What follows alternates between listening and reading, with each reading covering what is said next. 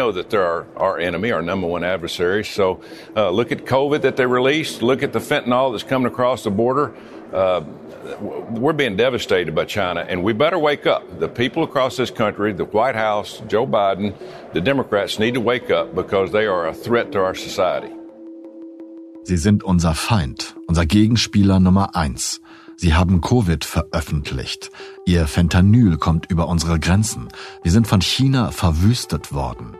Alle Menschen im ganzen Land, das Weiße Haus, Joe Biden, die Demokraten müssen endlich aufwachen, denn sie sind eine Gefahr für unsere Gesellschaft. Soweit sind wir schon, wenn US-Senatoren über China sprechen. Propagandistische Hetze, die man viel eher Russlands schlimmsten Scharfmachern zutraut. Die zunehmende Spaltung der Gesellschaft hat die höchste geopolitische Ebene erreicht. Die USA gegen China bedeutet jetzt für beide Seiten gut gegen böse, richtig gegen falsch, überleben oder untergehen. Zugegeben, Tommy Tuberville ist republikanischer Senator aus Alabama und dieser Ausschnitt stammt aus einer Fox News Live-Sendung der vergangenen Woche. Das erklärt sicher etwas den scharfen Tonfall. Aber das wirklich Schlimme daran ist, dass inzwischen auch demokratische Abgeordnete einen ähnlichen Tonfall anschlagen, wenn es um China geht. Insbesondere der Satz China ist eine Gefahr für unsere Gesellschaft entwickelt sich rasant zu einer politischen Konsensposition in den USA. Abgesehen davon kam das Covid-Virus zwar tatsächlich aus China, aber es ist längst nicht erwiesen, dass es aktiv verteilt, veröffentlicht wurde. Und das Schmerzmittel Fentanyl wird zwar auch in China hergestellt, für die verheerende Opioidkrise in Amerika sind allerdings die USA ganz allein verantwortlich. Der russische Angriffskrieg auf die Ukraine wirkt im Verhältnis der Großmächte wie ein Brandbeschleuniger und zwingt beide Seiten, entschiedene Positionen einzunehmen, die es zunehmend schwerer machen, auf atmosphärische Störungen im Dialog diplomatisch zu reagieren. Zum Beispiel, wenn chinesische Ballons in Amerika auftauchen oder US-Politiker Besuche in Taiwan ankündigen. Wie gefährlich ist diese Lage für die Weltpolitik? Steht uns gar ein Krieg zwischen den USA und China bevor? Und was gibt noch Hoffnung, die überhitzte Polemik wieder zu diplomatischen Dialogen abzukühlen? Darüber habe ich am Dienstag mit meinem Kollegen Bernhard Zandt im momentan frostigen New York gesprochen was man auch ein wenig an der knackenden Heizung und den laut dröhnenden Schiffen auf dem Hudson River im Hintergrund hört. Ich war zehn Jahre in China, acht davon in Peking, zwei in Hongkong und habe dort sozusagen den anschwellenden Boxgesang einer, einer immer kontroverseren, immer zornigeren, immer nationalistischeren, chauvinistischeren Haltung Chinas gegenüber dem Westen wahrgenommen, vor allen Dingen gegenüber den USA. Und nun bin ich seit äh, gut einem Jahr in den USA und stelle hier etwas Ähnliches fest und ertappe mich immer selber dabei, aufzupassen, dass ich keine sogenannte False Balance, keine falsche, äh, keinen falschen Vergleich sozusagen herstelle. Aber das ist gar nicht einfach, denn es ist auf beiden Seiten eine so sich zuspitzende Konzentration, Fokussierung, fast könnte man sagen, Obsession mit dem jeweils anderen unter diesen beiden Supermächten, diese zwei Rivalen, mhm. die sich immer weiter in eine, in eine Konkurrenz hineinsteigern. Hm. Ja, aber das ist ja genau das Thema dieser Tage und auch das Thema unseres Podcasts. Ich, ich habe hier als nächstes die beliebte Journalistenfrage stehen. Vielleicht kann man das gar nicht beantworten. Wenn du das Verhältnis Peking und Washington dieser Tage in einem Satz beschreiben solltest, was würdest du sagen? Ich würde sagen, wir sind leider jetzt in einem kalten Kriegsszenario angekommen. Punkt. So viel als Einsatz. Ich habe mich auch selber und ich glaube, die meisten äh, gewissenhaften China-USA-Analysten haben sich jahrelang um diese Metapher ein bisschen herumgedrückt, haben versucht, sie einzuschränken, die Unterschiede äh, herauszustellen zum ersten Kalten Krieg und so weiter. Aber ich glaube, wir sind inzwischen tatsächlich in diesem Szenario angekommen. Also zweier Supermächte, die sich belauern, die voneinander nur mehr das Schlechteste erwarten, wo sich auch zwei sozusagen Wahrnehmungs Universen herausbilden, die sich in ihrer eigenen Wahrnehmung immer stärker bestätigen und in quasi jeder neuen Krise, jeder neuen, jeden neuen Nachricht, die quasi auftaucht und irgendwas mit den beiden zu tun hat, eine Bestätigung dessen sehen, was sie ohnehin erwarten.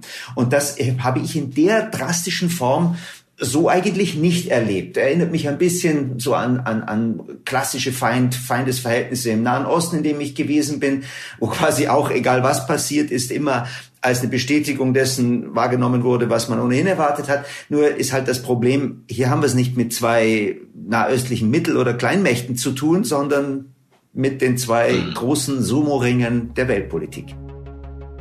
Bei einem Besuch in der Türkei hat US-Außenminister Anthony Blinken wieder die Befürchtung geäußert, China könne Russland Waffen liefern. Uh, concerned that uh, China is considering uh, uh, supporting Russia's war effort in Ukraine with lethal assistance. Das war Ende Februar. Und vor genau einer Woche erschien in der Financial Times ein Essay des ehemaligen chinesischen Militärs Su Bo, der mit den Worten begann, wird der Krieg in der Ukraine einen dritten Weltkrieg auslösen? Nicht solange China nicht Waffen an Russland liefern werde, schrieb Subo weiter. Was von einigen westlichen Medien im Umkehrschluss als wenn China Waffen an Russland liefert, beginnt der dritte Weltkrieg transformiert wurde. Im weiteren Verlauf des Artikels wird klar, dass Subo für die chinesische Regierung spricht und einen Kernvorwurf Chinas gegen die USA formuliert. Die andauernden Waffenlieferungen an die Ukraine. Wer ist eigentlich dieser Subo? Ja, das ist ein ehemaliger hoher Offizier der Volksbefreiungsarmee, der äh, sozusagen die Lizenz zum Sprechen hat. Der schreibt gelegentlich äh, auch in englischsprachigen äh, Medien, unter anderem in der South China Morning Post und anderen, und gibt, glaube ich, wieder, was man nennen könnte, so einen klassischen Korridor des politischen Denkens im militärischen Establishment der Volksrepublik wieder. Das ist also kein, kein äh, extrem radikaler, die es natürlich auch noch gibt. Ja, bei, bei dem großen China muss man sich immer vorstellen, da ist sozusagen hinter denen, die wir hier überhaupt zu hören kriegen oder die man im Westen so zu hören kriegt, gibt es sozusagen immer eine Legion von noch viel radikaleren Denkern. Aber ich glaube, er gibt da einen allgemeinen Konsens auf eine Weise wieder, den ich in meinen letzten Jahren in China schon festgestellt hatte. Ich erinnere mich, ich bin im Sommer 2020 unmittelbar vor meiner Ausreise aus, aus dem Festland, schon während der Pandemie, nochmal ganz vom, vom Amur, also der Nordgrenze, bis ganz runter nach Hainan gefahren, um mit offenen Augen, großen Ohren wahrzunehmen, was die Stimmung dieses Landes ist. Und es ist mir an mehreren Stationen genau diese Vision oder diese eigentlich fast schon selbstverständliche Annahme äh, begegnet, dass die beiden Mächte, die USA und China, letztlich auf einen Krieg zu steuern werden. Äh, es gab unterschiedliche Auffassungen, wie das aussehen könnte. Der eine meinte eher, glaube ich, ein Börsenmakler in Shanghai, der sagte, ja, das wird eher ein regionaler Konflikt sein. Der andere sagte, da kommt was ganz Dramatisches und macht euch also keine falschen Hoffnungen. Glaubt ja nicht, dass wir hier schwach sind oder sowas. Aber dass die beiden auf einen Konflikt zugehen, war damals schon klar. Und das, glaube ich, drückt äh, Jobo aus in dem, was du zitiert hast. Ich habe auch die Argumentation gelesen, dass das ist jetzt alles noch die Prämisse, ne? das ist eine Niederlage Russlands im, im Ukraine-Konflikt im Grunde das Worst-Case-Szenario für, für Xi Jinpings China sein muss, weil sie dann damit rechnen, dass die USA der feindliche und auch das Feindbild Westen neuen Aufwind bekommt und sich dazu auch noch in der Region festsetzen wird. Und das dass das Xi bestimmt nicht recht sein kann. Es stimmt. Äh, Peking möchte nicht, dass Russland diesen Krieg verliert. Gleichzeitig ist der Krieg natürlich auf eine Weise auch für Peking was Unpraktisches, was Unbequemes. Und in diesem in dieser, äh, wie soll ich sagen, in dieser Balance versucht sich Peking dazu zu verhalten. Wenn ich es richtig in Erinnerung habe, habt ihr das ja auch im Podcast der letzten Woche so besprochen. Dem kann ich nur völlig zustimmen. Aber vor allen Dingen hast du mit einem Punkt sehr recht. Der Krieg in der Ukraine ist der bislang schärfste Katalysator oder Beschleuniger dieser Abwärtsspirale zwischen den USA und China, äh, wo man anfängt sozusagen diese Abwärtsspirale zu beschreiben, das kann man sich aussuchen. Da wird man immer das Problem mit der Hände und dem Ei haben. Aber sagen wir mal so, in dem Moment, wo die, wo China annähernd sozusagen in die Größenordnung der USA kommt, als Wirtschaftsmacht, als geopolitische Macht, als Nuklearmacht und so weiter, war eigentlich klar, dass das eine heikle Konstellation wird. Und dann würde ich nur zwei Schritte vor dem Ukraine-Krieg ausdrücklich nennen. Das eine war die Präsidentschaft von Donald Trump, die quasi dieser Spirale einen ersten einen ersten Schwung verliehen hat und quasi die, die Lage wirklich deutlich verschärft hat. Interessanterweise übrigens erst ziemlich in die Präsidentschaft Trumps. Anfangs war das noch fast eitel Sonnenschein, könnte man sagen. Und dann natürlich die Pandemie. Und als drittes nun der Ukraine-Krieg. Also das sind drei, glaube ich, zentrale Schritte, die zur massiven Verschlechterung des amerikanisch-chinesischen Verhältnisses geführt haben. In der Tat hat sich Donald Trump während der Pandemie immer mehr auf China eingeschossen. Ein gutes Beispiel dafür bietet ein Ausschnitt aus dem Mai 2020.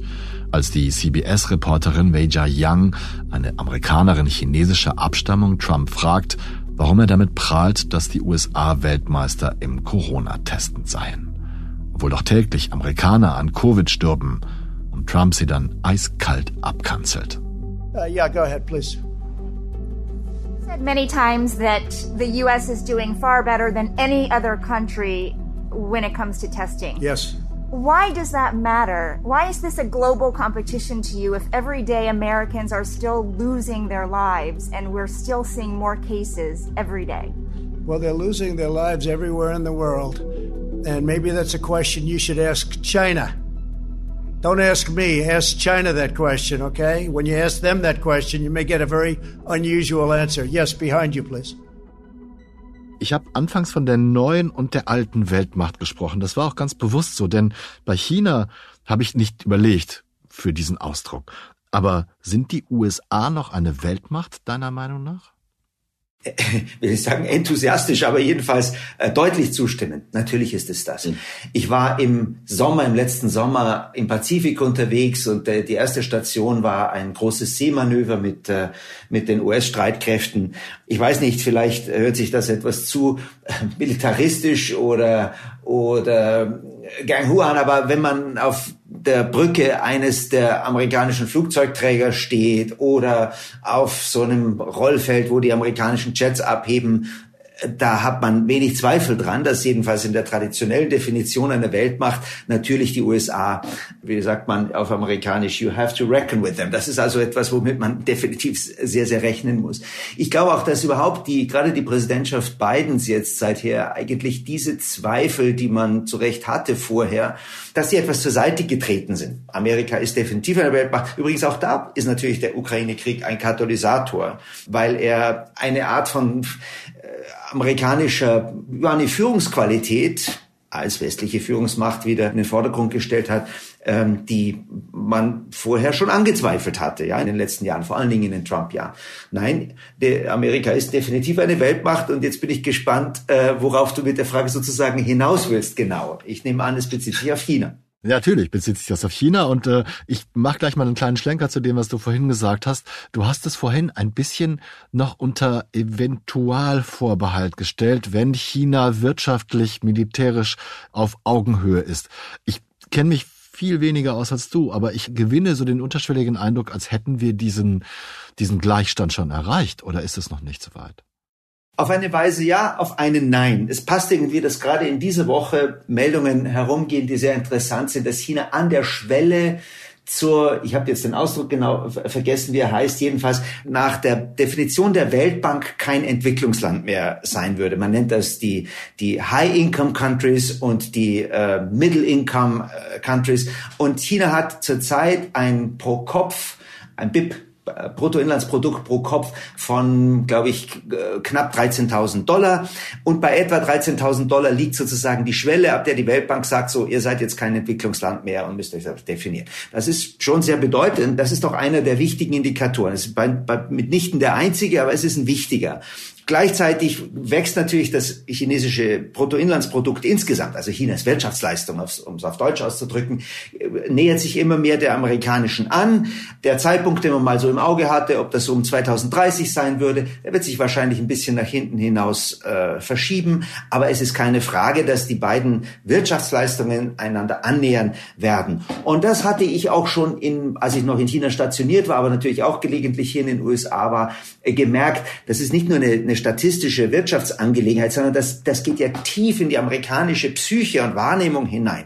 Bis in amerikanische Fernsehserien, in Filme hinein merkt man, äh, dass einem da jemand im Rücken steht und dass man seinen kalten Hauch im Nacken spürt.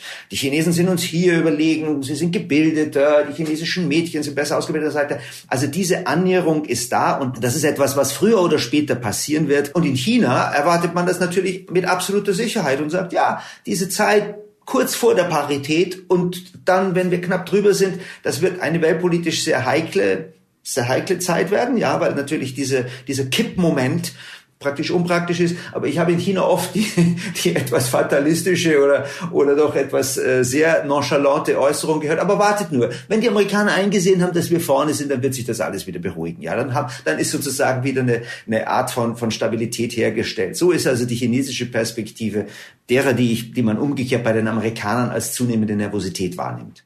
Was du gerade gesagt hast, das erinnert mich an eine Stelle aus eurem jüngsten Text, aus dem aktuellen Heft, wo ihr geschrieben habt, dass die ideologische Komponente, die zwischen den beiden Mächten ventiliert wird, heutzutage viel stärker ausgeprägt ist als als die, bisher die machtpolitische, militärische oder technologisch geprägte Rivalität.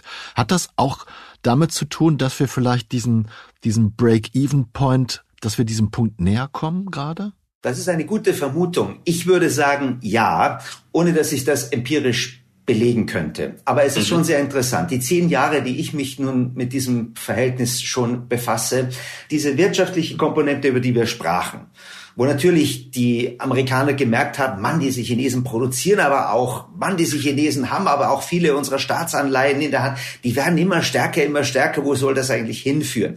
Ähnlich wie das früher mit dem Verhältnis zu Japan war. Wer alt genug ist, erinnert sich noch an die 80er Jahre, wo, wo, wo in den USA und generell im Westen so das Gefühl vorherrschte, die nehmen uns die Butter vom Brot, die machen uns alle platt es hat sich nicht so erwiesen. Also diese wirtschaftliche Komponente war immer stark. Die militärische hat definitiv zugenommen. Als ich 2012 nach China kam, war schon klar, dass die Chinesen ihre Marine massiv ausbauen, dass das Militärbudget wuchs und so weiter. Die militärische Komponente war immer da. Und dann kam natürlich etwa 2013, 14 mit der sogenannten neuen Seitenstraße, diesem großen Infrastruktur-Wirtschaftsprojekt, ähm, merkte man auch die geopolitische Bedeutung, dass China sozusagen nicht äh, nur zum Spaß seine Wirtschaft ausbaut und nicht nur aus Militärliebhaberei seine, seine Volksbefreiungsarmee ausbaut, sondern dass das alles einen geopolitischen, machtpolitischen Aspekt hat. Wie schwer sich die USA mit dem Rivalen im Nacken tun, zeigt sich in Joe Bidens Reaktion auf die Ballon-Affäre. Hörbar bemüht versucht der US-Präsident einerseits, die Wogen zu glätten und die Rivalität als fairen Wirtschaftswettbewerb zu deklarieren und gleichzeitig den amerikanischen Alarmisten zu gefallen, die eine harte Haltung fordern. We seek competition, not conflict with China. We're not looking for a new Cold War. But I make no apologies and we will compete. We'll responsibly manage that competition so that it doesn't veer into conflict.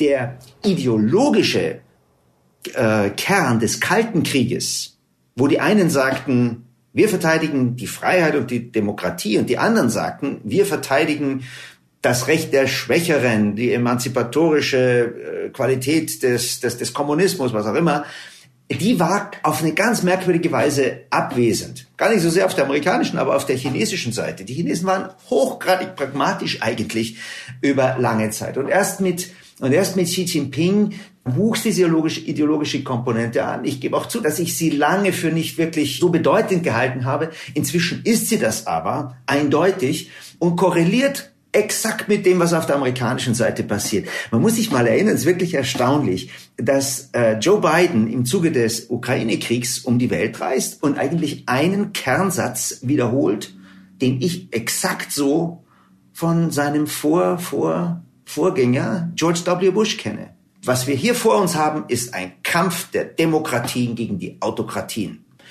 Amerika bringt die Freiheit. Man könnte sogar noch weiter zurückgehen und sagen, diese beiden hört sich ein bisschen an wie Ronald Reagan. Und damit sind wir quasi in der Endphase des Kalten Krieges. In the battle between democracy and autocracies, democracies are rising to the moment, and the world is clearly choosing the side of peace and security. This is the real test, and it's going to take time.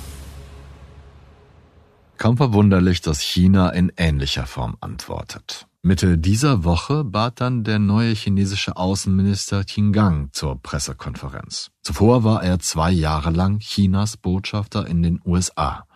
Ein Diplomat, der beide Seiten versteht und der die Wogen glätten würde, dachte man. 美方口口声声说要遵守规则。 Die Vereinigten Staaten behaupten stets, dass sie die Regeln beachten. Aber es ist wie ein Wettkampf zweier Athleten im Olympiastadion, bei dem einer gar nicht auf das beste Resultat aus ist, sondern dem anderen immer ein Bein stellen will. Vielleicht sogar, um ihn zu den Paralympics zu schicken.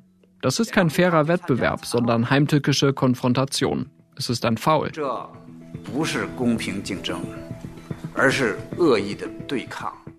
Beim Nationalen Volkskongress griff auch Staatschef Xi Jinping zu überraschend drastischen Worten gegenüber den USA. Xi Jinping hat vor, also die Rede ist vor 14 Tagen bekannt geworden. Ich habe sie mir hier sogar nochmal markiert, weil der Satz so interessant ist, den er da sagte. Das hat man auch von ihm in der Form selten gehört. Und zwar sagte er, die chinesische Art der Modernisierung hat den Mythos zerstört, dass Modernisierung Verwestlichung bedeutet. Zitat Xi Jinping. Das chinesische Modell zeigt äh, ein anderes Paradigma, ein anderes Muster der Modernisierung. Und das ist anders als der Westen. So hat man Xi Jinping öffentlich zehn Jahre lang nicht reden gehört. Es gab immer so Anspielungen in diese Richtung, aber in dieser Ausgesprochenheit wie hier äh, hat man das selten gehört. Und gerade diese Woche am Rande des Nationalen Volkskongresses in Peking hat er das noch einmal verschärft, wo er zum ersten Mal die USA direkt anspricht, namentlich, und ihnen unterstellt oder, oder, oder vorwirft, dass sie ein Containment, also eine Unterdrückung Chinas, und zwar an, an allen Fronten, er geht sogar so weit, glaube ich, bis zur Einkreisung geht. Also das ist eine Drastik und Deutlichkeit der Sprache, die man so in China über Jahre nie hatte. Das ist fast eine Art manichäisches Weltbild, wie es eben George W. Bush hatte. Und einer der Gründe, warum ich zum Entschluss kam, dass wir, glaube ich, wirklich von einem, von einem kalten Krieg in dieser Dimension reden. Gleich zwei Gedanken dazu, denn äh, ich habe auch die ganze Zeit, während du das gerade dargelegt hast, sofort wieder an den Kalten Krieg gedacht, habe mir gedacht, dass die die erste Aussage, die du gerade von Xi Jinping gesagt hast, mich sehr an die russische Argumentation in den 80er Jahren erinnert, wenn auch vielleicht etwas feiner und schöner formuliert. Das zweite aber erinnert mich momentan an die aktuellen Erklärungen Wladimir Putins mit Einkreisung Russlands. Und das finde ich, das jagt mir schon einen kalten Schauer über den Rücken, dass das jetzt so aktiv aufgegriffen wird. Oder habe ich das einfach falsch verstanden und das war eher generell gemeint von Xi Jinping und nicht auf die aktuelle Lage bezogen? Das ist definitiv auf die konkrete und aktuelle Lage bezogen und deine Beunruhigung ist mehr als verständlich, absolut. Wenn von Einkreisung die Rede ist, wenn von äh, Containment die Rede ist und überhaupt diese Drastik der Sprache da ist, dann glaube ich, sind wir alle zu Recht beunruhigt. Ob das alles stimmt, ja, das mag man alles bezweifeln und hinterfragen. Und auch die Behauptungen Putins, die zum Teil einfach faktisch komplett unwahr sind. Also was heißt zum Teil überwiegend, würde ich sagen.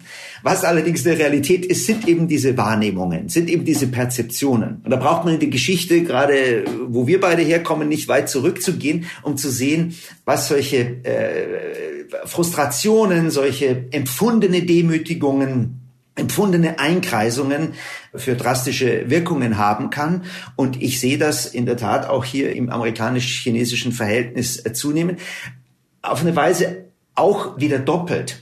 Die chinesische Führung identifiziert sich in der Hinsicht sehr mit Russland. Das ist einer der, einer der vielen äh, Gründe, warum Xi Jinping, der chinesische Staatschef, und Wladimir Putin ein persönlich so nahes Verhältnis haben.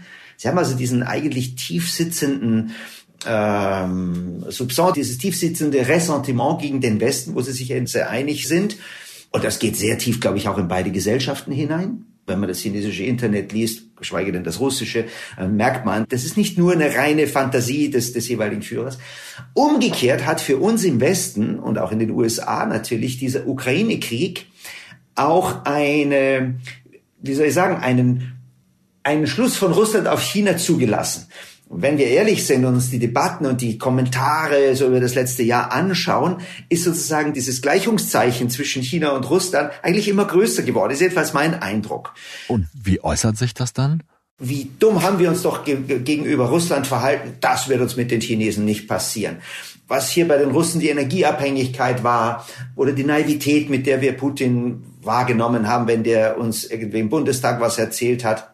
Das alles, glaube ich, übertragen wir gedanklich schon sehr stark auf China und sagen, also mit den Chinesen wird uns das mit Sicherheit nicht passieren. Da werden wir nicht mehr so naiv sein. Geht es weniger um Energielieferungen, eher um Kleintechnologie, Hochtechnologie und so weiter. Aber wir nehmen sozusagen diese beiden, Russland und China, in einer Weise ähnlich wahr, wie die beiden sich quasi zunehmend als ein, als ein, ein, ein ideologischer, ökonomischer, geopolitisch gleich interessierter äh, Block wahrnehmen. Es ist also ein großes Wahrnehmungsthema, aus dem es wahnsinnig schwer ist, rauszukommen, denn wir alle sind Wahrnehmer. Wir alle leben sozusagen von, von Perzeptionen und ziehen daraus unsere Schlüsse. China ist weder Verursacher von Krisen noch Partei. Noch hat es einer beteiligten Seite Waffen zur Verfügung gestellt. Warum sollte irgendjemand versuchen, die Schuld auf China zu lenken, Sanktionen verhängen, Druck ausüben oder China sogar drohen?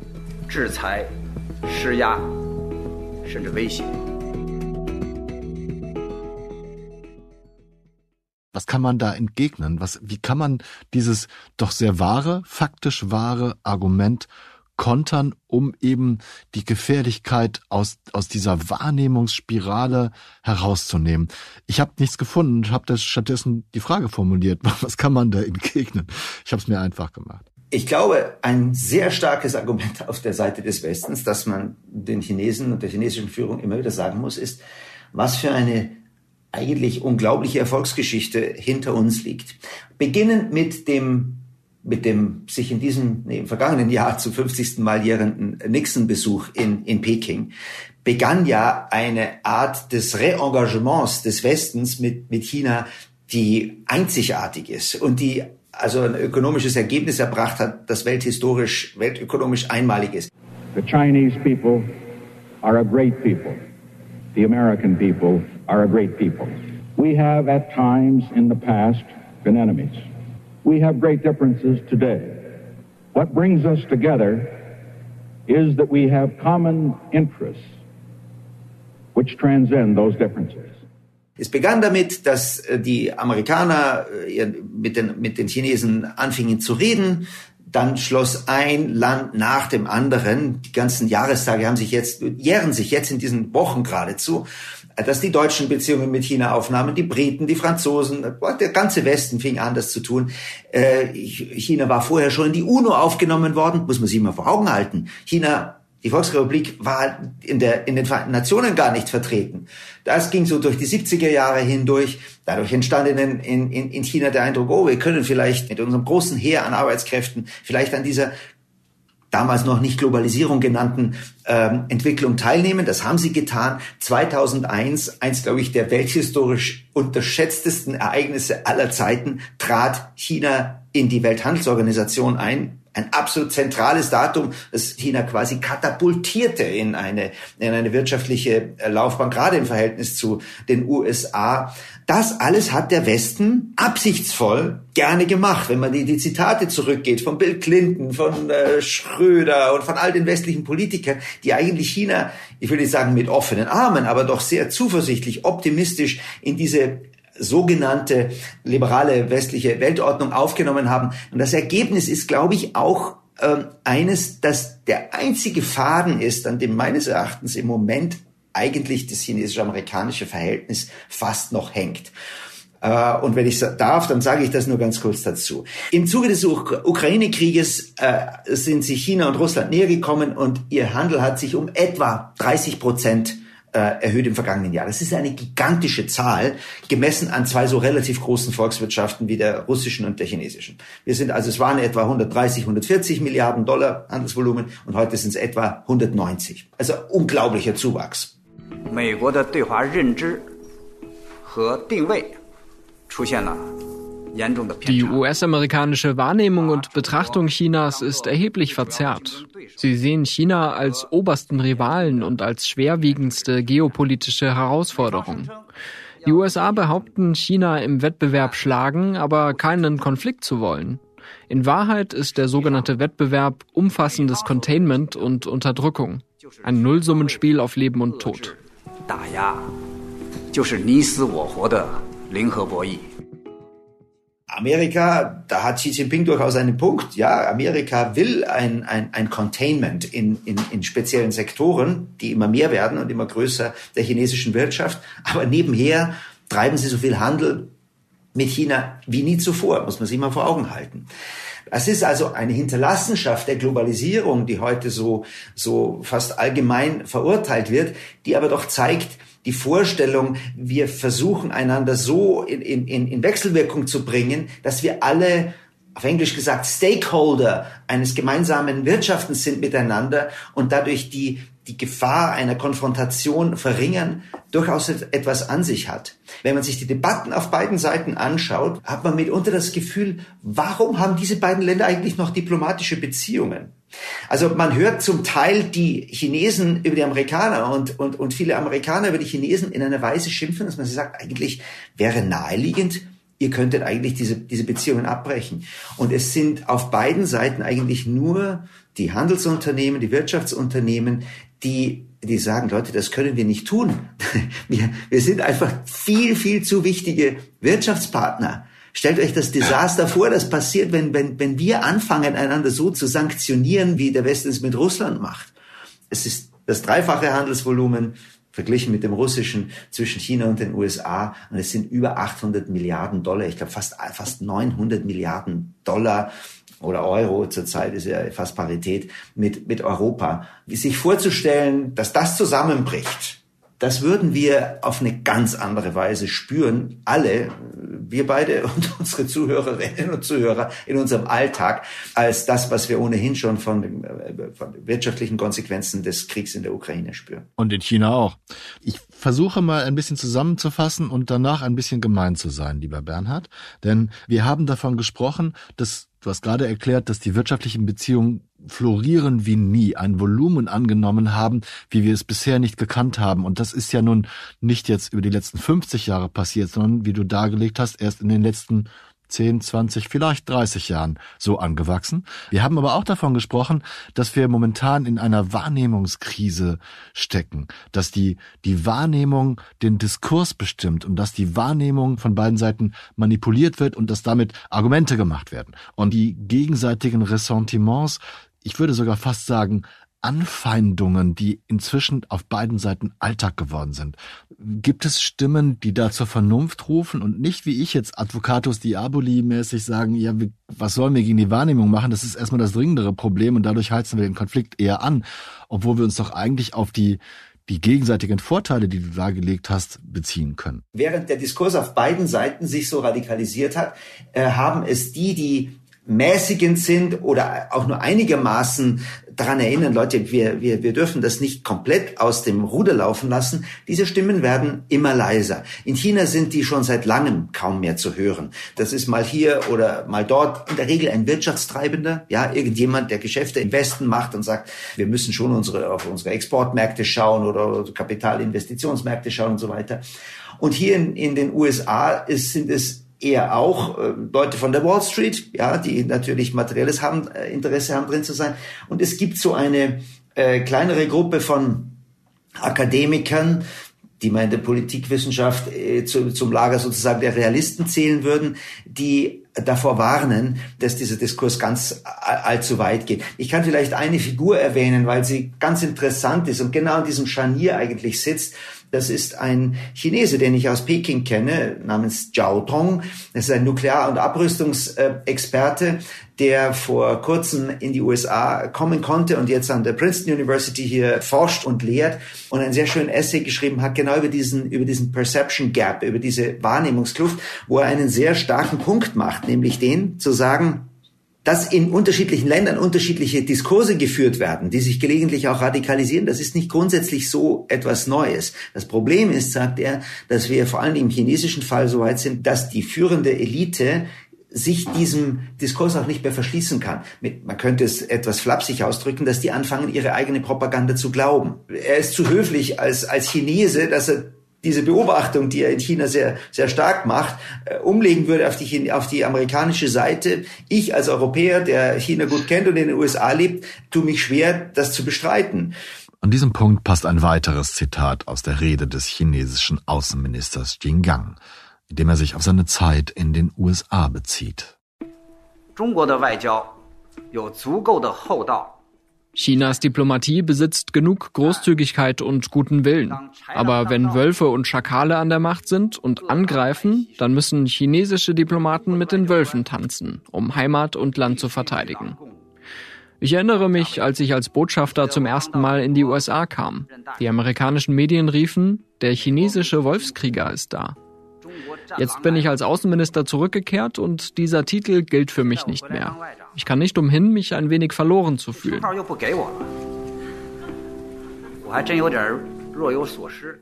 Der Kongress hat gerade ein neues Select Committee gegründet, ausdrücklich für China-Fragen. Wenn man sich die Debatten dort anhört, dann hat man wirklich zum Teil das Gefühl, man sei irgendwann in den 50er oder 60er Jahren wirklich auf dem Höhepunkt des, des Kampfs gegen die, gegen die Kommunisten sozusagen da, wo die, wo die Sprache so extrem ist und wo buchstäblich jedes banale Problem hier, äh, für das es sicher zig Erklärungen gibt, quasi schnurstracks auf die Chinesen zurückgeführt äh, und ihnen äh, sozusagen vor die Haustür gelegt wird. Und wir haben ja gerade in den letzten Wochen haben wir ein sehr drastisches Beispiel dafür erlebt mit diesen Ballons wo man auch die, die Dynamik solcher Debatten sehr interessant sehen konnte. Der erste Ballon, der kam definitiv von den Chinesen. Es war eine unglaubliche Blamage, dass den Chinesen dieser Ballon hier sozusagen reingerutscht ist und die Reaktion, auch die drastische Reaktion der, der, der, der amerikanischen Führung war komplett einleuchtend und, und, und nachvollziehbar.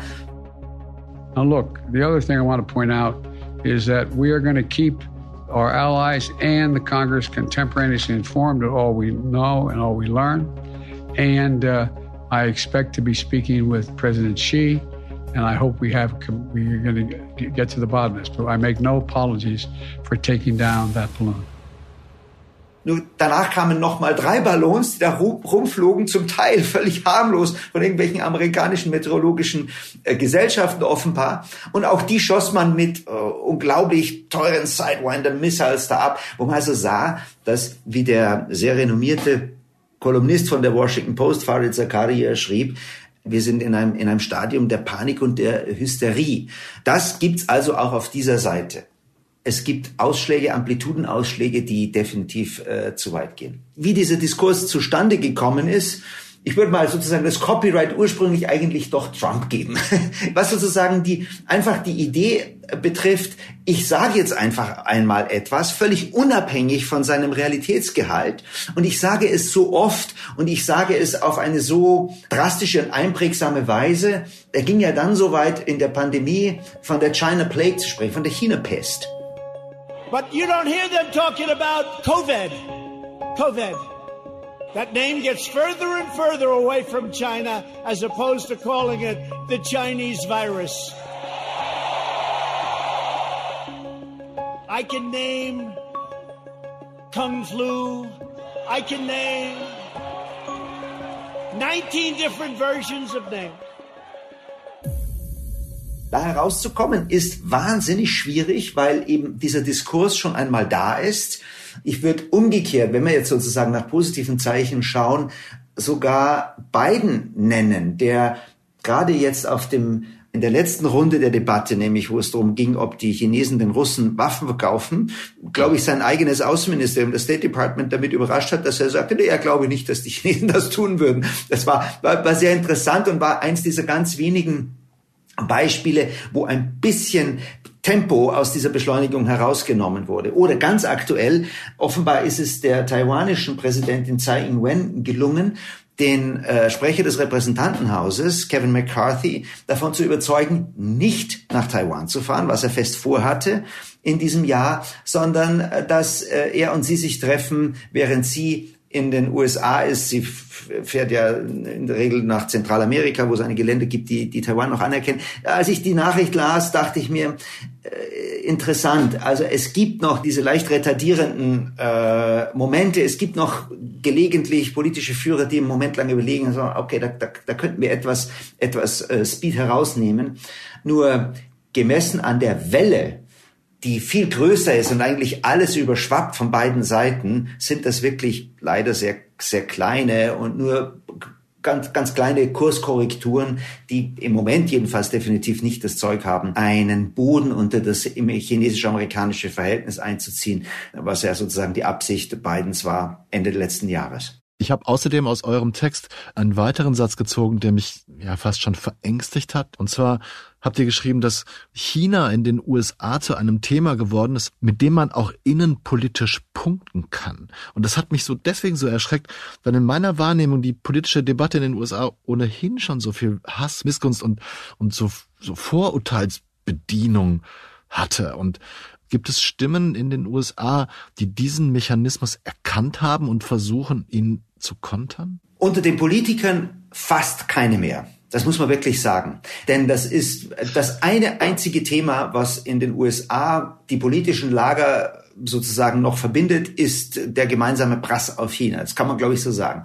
Und selbst demokratische Senatoren hier aus New York und so weiter gehen also äh, in dieser Rhetorik äh, mit äh, gegen die Chinesen. Und der, der Diskurs lässt sich vielleicht zusammenfassen in dem, was der Vorsitzende Mike Gallagher dieses, dieses neuen China-Ausschusses im Kongress letzte Woche sagte, nämlich, dass China eine existenzielle Gefahr darstelle.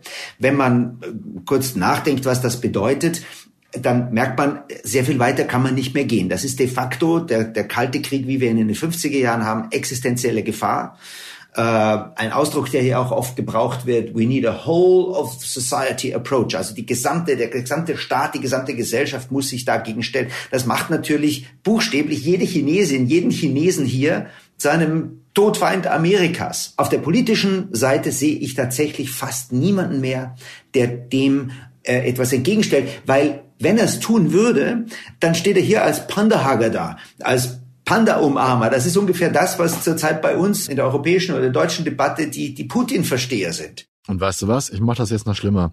Denn wir haben über die Balance gesprochen und darin sehe ich ein gutes Beispiel, wie wenig Möglichkeiten beide Seiten noch haben oder wie wenig Willen sie aufbringen, diese Vorgänge diplomatisch zu lösen. Denn das wäre für mich eine Möglichkeit gewesen zu sagen, komm, okay, wir haben diesen Konflikt, da reden wir jetzt einfach mal miteinander. Aber das hat man nicht getan, oder? Der amerikanische Außenminister Anthony Blinken sagte seine Reise ab, wofür ich übrigens unter den Umständen des ersten Ballons durchaus Verständnis hatte.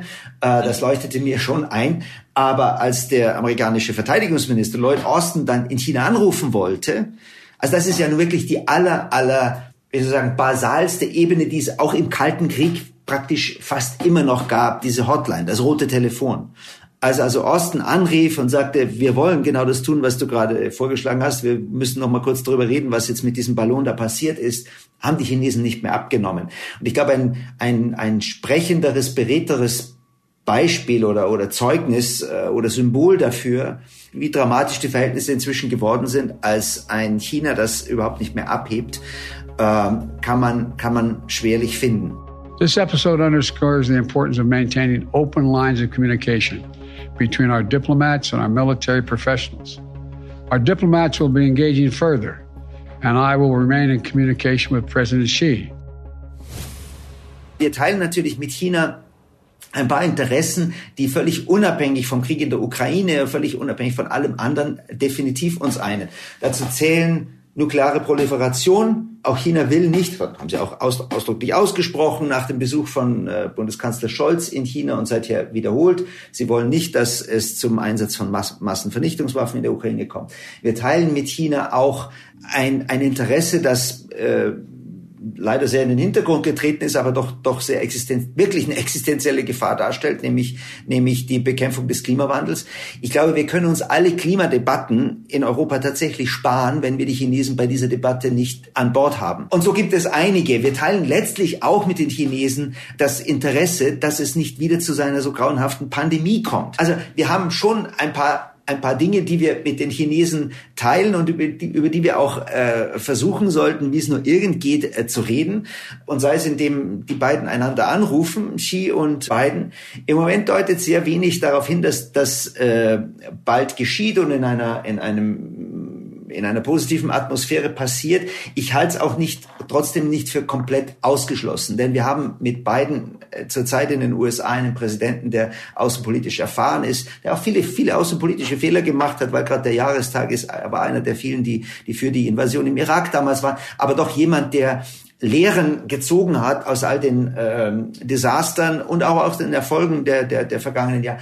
Und bei Xi Jinping haben wir es nun auch nicht mit jemandem wie wie Putin zu tun, dem man ja buchstäblich sein Ressentiment, seinen Frust und seine, wie soll ich sagen, empfundene Demütigung praktisch äh, ansieht, wenn man seine Reden sich anschaut. Äh, da halte ich Xi doch für eine andere Art von, von Persönlichkeit.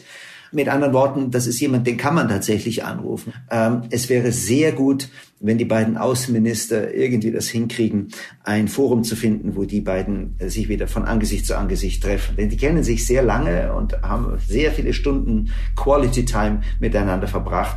Als sie beide noch Vizepräsidenten waren, seit damals kennen die sich. Angeblich lautet ein alter chinesischer Fluch, mögest du in interessanten Zeiten leben. Ich bin mir allerdings nicht sicher, ob diese Quellenangabe stimmt. Mit alten Zitaten ist das ja so eine Sache. Und mit Flüchen erst recht. Angesichts der aktuellen Weltlage und der alarmierenden Spannungen zwischen China und den USA kann man sich allerdings schon verflucht vorkommen. Oder zumindest die Zeiten verfluchen, in denen alle Welt nur noch darauf aus zu sein scheint, Andersdenkende zu diffamieren, rechthaberisch zu beschimpfen und im wahrsten Sinne des Wortes klein zu kriegen. Nicht nur in der Geopolitik, auch im Alltag meine ich das immer häufiger festzustellen. Dabei vergisst man meiner Meinung nach genauso regelmäßig zu überprüfen, wie man selbst der Welt begegnet, wie man auf Provokationen reagiert, wie sehr man vielleicht seine eigenen Fehler verschweigt und nur auf die Handlungen der anderen blickt. Denn dadurch verliert man leicht aus den Augen, wie sehr wir alle voneinander abhängen, im Kleinen und im Großen. Wir sitzen auf dieser Erde fest, ob uns das gefällt oder nicht, gemeinsam mit allen anderen acht Milliarden Menschen. Und womöglich ist es eine viel bessere Idee, unsere Zukunft hier gemeinsam zu gestalten, als irgendwann allein über einen kaputten Planeten zu herrschen. Denn wer soll dann noch an unserem angeblichen Unglück schuld sein? Das war 8 Milliarden, der Auslandspodcast des Spiegel. Mein Dank geht heute nach New York zu meinem Kollegen Bernhard Zandt für das Gespräch in dieser Folge und seine nimmermüde Bereitschaft, mir die Geopolitik zu erklären. Nach Berlin zu Philipp Fackler, der als Bayer dort jede Woche für den guten Ton von 8 Milliarden sorgt. Und zu Marius Mestermann, der in dieser Folge nicht nur die deutsche Stimme des chinesischen Außenministers war, sondern auch meine etwas holprige Übersetzung der O-Töne wohlwollend verbessert hat. Nach München, wo mein Kollege Janis Schakarian weilte, der mir stets redaktionell zur Seite steht und diese Folge im Zug zurück nach Hamburg abhörte und redigierte. Und an alle anderen Orte, an denen Sie, verehrte Zuhörerinnen, Zuhörer und diverse Menschen unseren Podcast hören, darunter auch in die Ukraine und Russland. Bleiben Sie tapfer und gesund.